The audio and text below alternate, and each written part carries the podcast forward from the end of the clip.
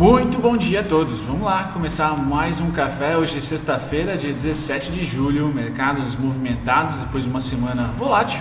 Tá? Vamos lá fazer um resumão sobre o nosso mercado aqui e também o internacional.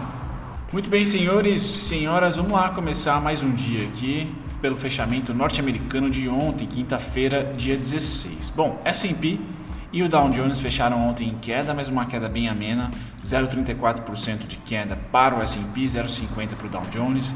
Quando a gente pula aqui para a Alemanha, hoje, sexta-feira, dia 17, já tradando em alta de 0,40% e o Reino Unido 0,53% de alta. Então, se há alta ou baixa, percebam que as, os percentuais, a oscilação não é tão voraz como foi no começo da semana. Até natural, tá? Porque segunda-feira foi uma abertura muito forte no mundo inteiro, tá? Terça, menos e durante o dia teve ainda compras e aí foi arrefecendo essas compras durante ao longo da semana. Hoje, sexta-feira, deve ser um dia mais um dia de realização.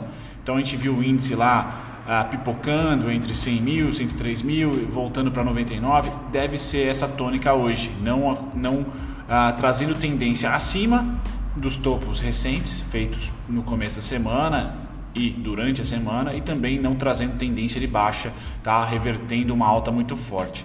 Tá? Quem pode oscilar um pouco mais, eu acho que isso fica em torno do DI, tá? E também curto, né? E do dólar, que são os, os dois instrumentos aqui no Brasil que estão tendo maior volume.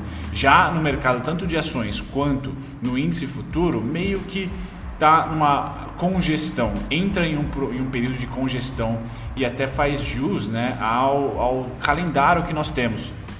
Tá? À espera de reformas, à espera de agenda dos políticos domésticos aqui nosso, né?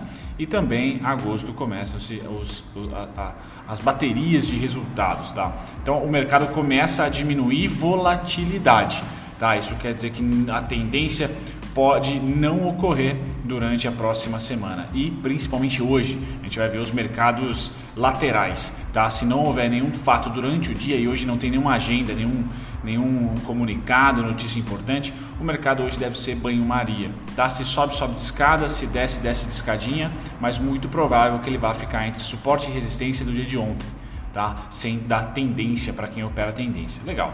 Então, Europa tradando em alta e Japão fechou em queda de 0,32, Hong Kong em alta de 0,47. Tá? Então, sinais mistos hoje, mas mistos sem intensidade. Então, a gente não tem os Estados Unidos caindo 3 e a Europa subindo 3. Não.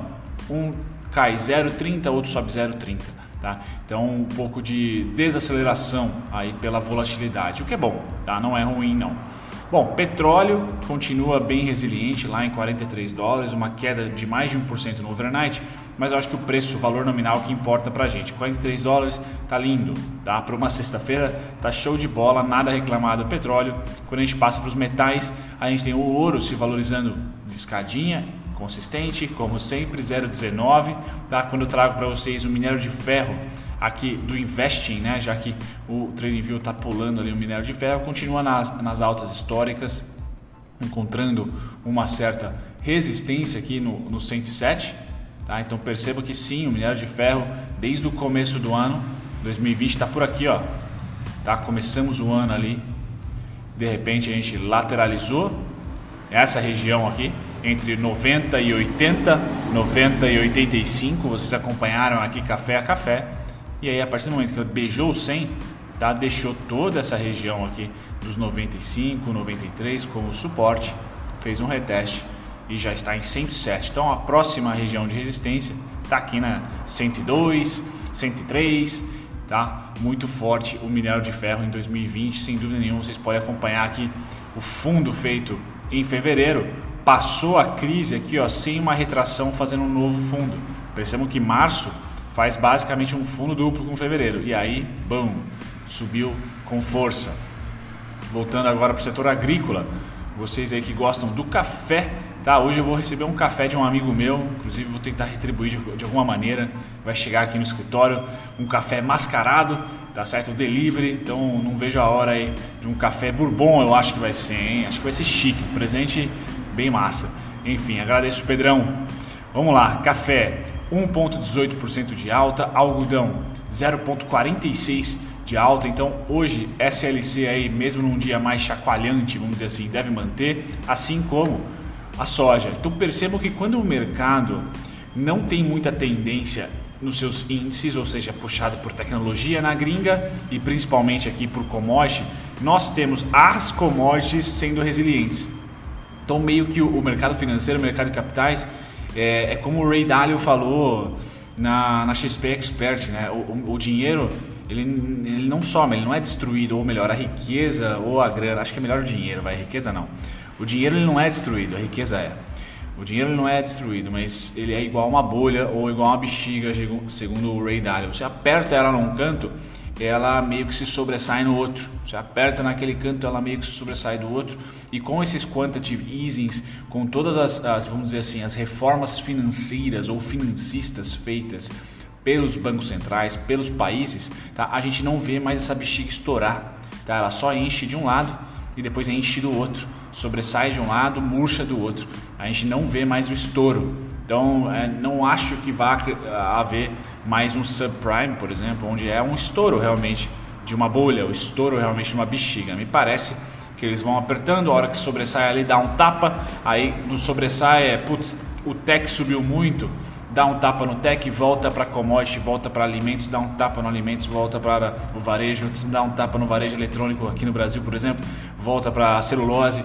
Então, essa dança do dinheiro eu acho que faz muito sentido para quem especula, para quem gosta de especular e para quem é investidor, é, evita a gastrite, né? Você olhar um jornal, você lê uma casa de research, você lê um jornal financeiro e fala, puta, acabou o mundo. Não, para onde que está sobressaindo a grana, né? E aí você vai navegando, eu acho que serve para os dois perfis, investidor e especulador. Você simplesmente vai navegando, acreditando que é normal essa, essa sobressair uma vez, murchar outra e assim a gente vai evoluindo, né? Esperamos. Bom, agora quem está se sobressaindo é o, o, o, mercado de grãos, né? Então a gente percebe desde do, do, terça-feira que o mercado deu uma arrefecida, a gente vem trazendo aqui soja subindo, algodão subindo, tá certo? Trigo neutro, o açúcar, esse sim, um pouco mais negativo essa semana, e milho subindo forte, tá? 0,98%. Então são, são timings de mercado, são tempos, ciclos de mercado interessantes para a gente ir acompanhando. Bom, fora essa alongada crítica aqui, vamos lá para o setor de proteína animal, né? que é animal, realmente está sendo animal em 2020. Tá? Futuros de gado engorda, Olha lá, galera, 142, pancada, né? Então, o Brunão que tá esperando a Minerva lá 10 conto, pode esquecer, né? Tá, vai ser difícil, pelo menos com essa realidade dos preços cavalgando, tá? Vejam aqui, gado, porquinho, até o porquinho se animou aqui, pulou pro 51, indo para quase 52. O gado 2,28 de alta, o porquinho 4,86 de alta, tá? E o futuro de gado em pé 1,95 de alta, já deixando os 100, os 100 mil ali, ou 100 dólares, tá? O futuro de gado em pé é muito parecido com o minério, tá? Até na precificação atual tá parecida. Então vejam a dança, né? Quando o mercado dá uma arrefecida no risco maior, que são as empresas, principalmente agora as empresas ligadas à tecnologia e a e-commerce, varejo, ou seja, o mercado dá uma arrefecida de empresas tradicionais, tá? Seja ela indústria, varejo, enfim, vem para ele se dá uma arrefecida ali, ele vem pro pro beabá, vamos dizer assim, pro arroz e feijão, literalmente, né, com bife. A salada não tem aqui, mas enfim, é um arroz e feijão. Ah, sobe muito forte, tá? O mercado de commodities durante a, a pandemia e foi o um, um, um, meu protocolo em março. Se de repente der uma azia no mercado segunda vez, 2.0, me parece já sinalizar o protocolo. Continua o mesmo, tá? O mesmo protocolo, sendo aí materiais básicos, proteína, grãos, tá? Interessante esses movimentos. Hoje um dia contente aí pra, para os frigoríficos, tá? Bom, voltando aqui agora para falar para vocês que operam a BMF, vamos dar uma olhadinha como é que tá os mercados futuros. Aqui eu destaco para vocês queda no S&P de 0,77 e alta na Nasdaq. Então vejam aqui já como o dia não vai ser muito legal, né? A gente tem o índice de tech subindo, dados bons do varejo, tá? Principalmente varejo eletrônico, saíram essa semana nos Estados Unidos, vieram beleza. E aí o Dow Jones, que é o industrial, subindo 0,31 o S&P que é as 500 maiores descendo 0,77. Então sinais mistos ainda é, com viés altista, misto, mas ainda comprador, tá? Nikkei Japão 0,15 neutro, tá? DAX 0,40 acompanhando aqui o Dow Jones e ontem nós fechamos com uma queda, tá? O índice futuro Bovespa fechou com uma queda de 1,21. Então pondo no bolso começo da semana ontem, hoje ah, deve ser igual, tá? Deve ser igual. Pois bem, a abertura pode até ser contente, mas durante o dia deve, deve dar uma retraída, tá? Juros, então juros continua compra, nada a comentar aqui, galera. Juros continua consistentemente comprado, tá? A gente percebe aqui ontem uma, um alto saldo, tá? Dos, dos, das compras do investidor estrangeiro, praticamente comprando tudo dos bancos ali. Então vocês percebam que a contraparte sempre está na tela. Se gringo comprou, banco vendeu aqui, tá? E outras financial firms, tá certo? Então importante institucional brasileiro e gringo comprando juros tá? Então tendência de alta aí e os bancos sendo contraparte.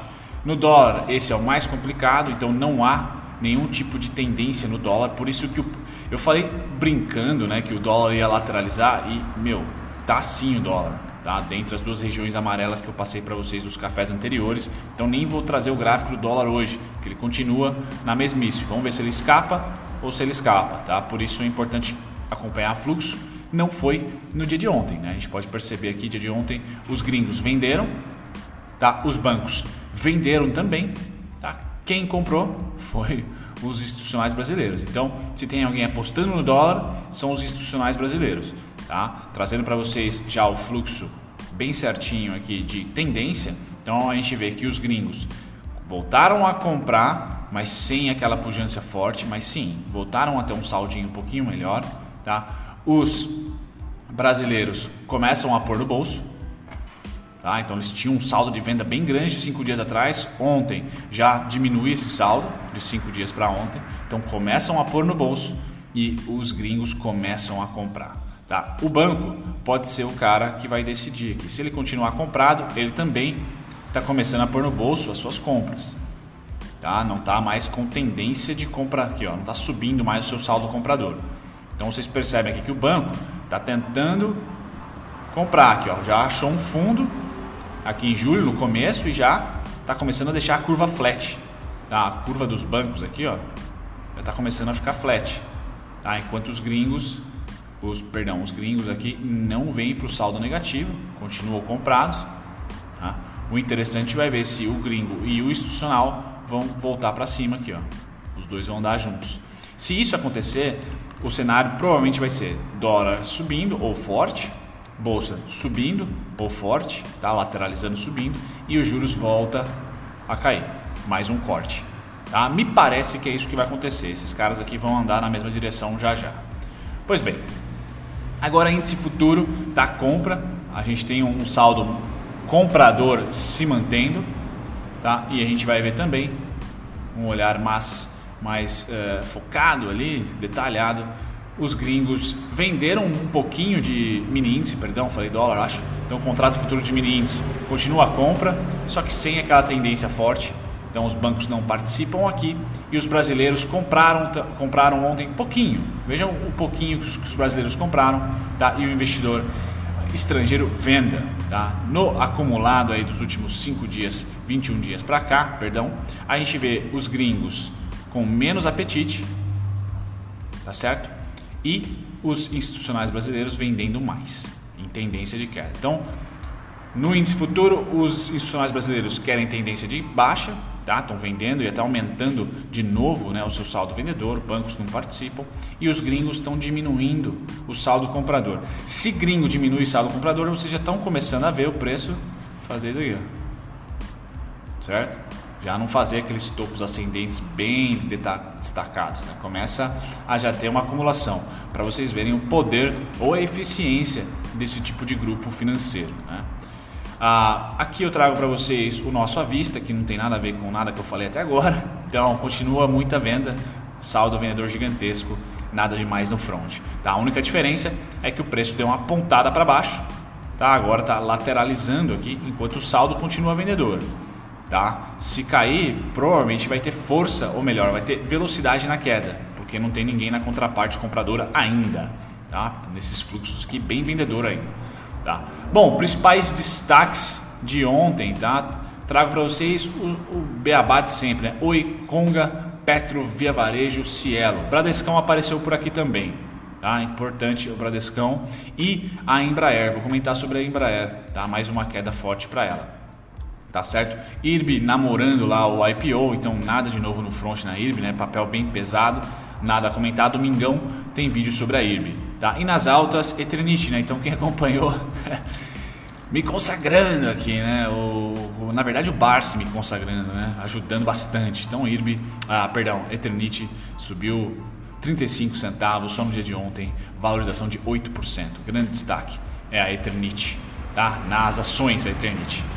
Ah, e aqui na baixa a Embraer, que eu já já vou comentar sobre ela. Tá? Só passar pelo índice, o IBOV dolarizado, então lateralização no, IBOV dolarizado, depois aqui de um belo movimento de W, a gente veio para um pseudo M, tá? E agora querendo aqui fazer mais uma, mais uma pernadinha de alta, eu projetei as pernadinhas em verde, vamos colocar assim, tá? E me dá o alvo aqui de 19, topo duplo, aqui seria o alvo, tá? Tem um ponto de Fibonacci aqui também, já foi tocado.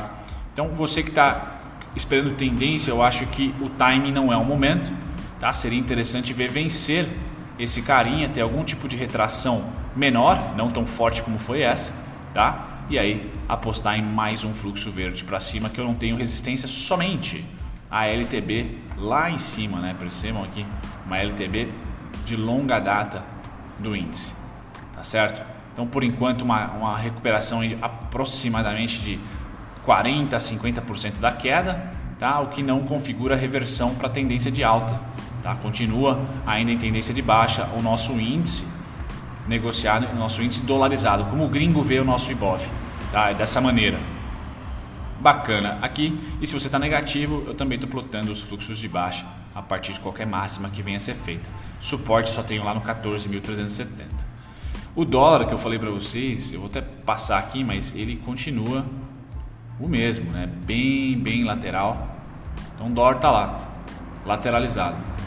Tá? Se você tá com uma expectativa de queda, você tem alguns fluxos certeiros aqui de queda para plotar. Aqui já aconteceu, para plotar de novo a alvo que eu tenho mínimo aqui de 5138, depois 4962. Se você está da parte compradora, é esse fluxo em amarelo. Tá? Sem dúvida nenhuma é ele. Você tem que plotar a partir daqui ou a partir daqui. Beleza? Então a grande resistência está no preço 5419 e 5342. Ali é onde a treta vai acontecer. Tá? Se em algum momento conseguir fechar o dia, testar de baixo para cima, resistência. Se em algum momento conseguir fechar o dia, testar de cima para baixo, suporte. Basicamente assim. Tá? Vamos esperar o mercado definir o desgarre. Já na Embraer, eu tenho aqui um Fibonacci perfeitinho, tá? que eu tracei nessa pernada, tá? uma subida muito parecida com essa. Tá? E aí ele fez B em 50%, C em 25%, B em 50%, agora novo alvo, tá, tá aqui em 70,7% mais uma pernadinha de queda. É isso que eu imagino para a Embraer entre 7,6 731, mas principalmente aqui 713, 684 e mais agudo e difícil de chegar, 634, tá? 684 aqui, 634. Então essa região a partir do 766 me interessa, tá? Com um destaque bem forte para o 713, 684, tá? Seria um movimento ah, positivo, seria esse movimento aqui, ó.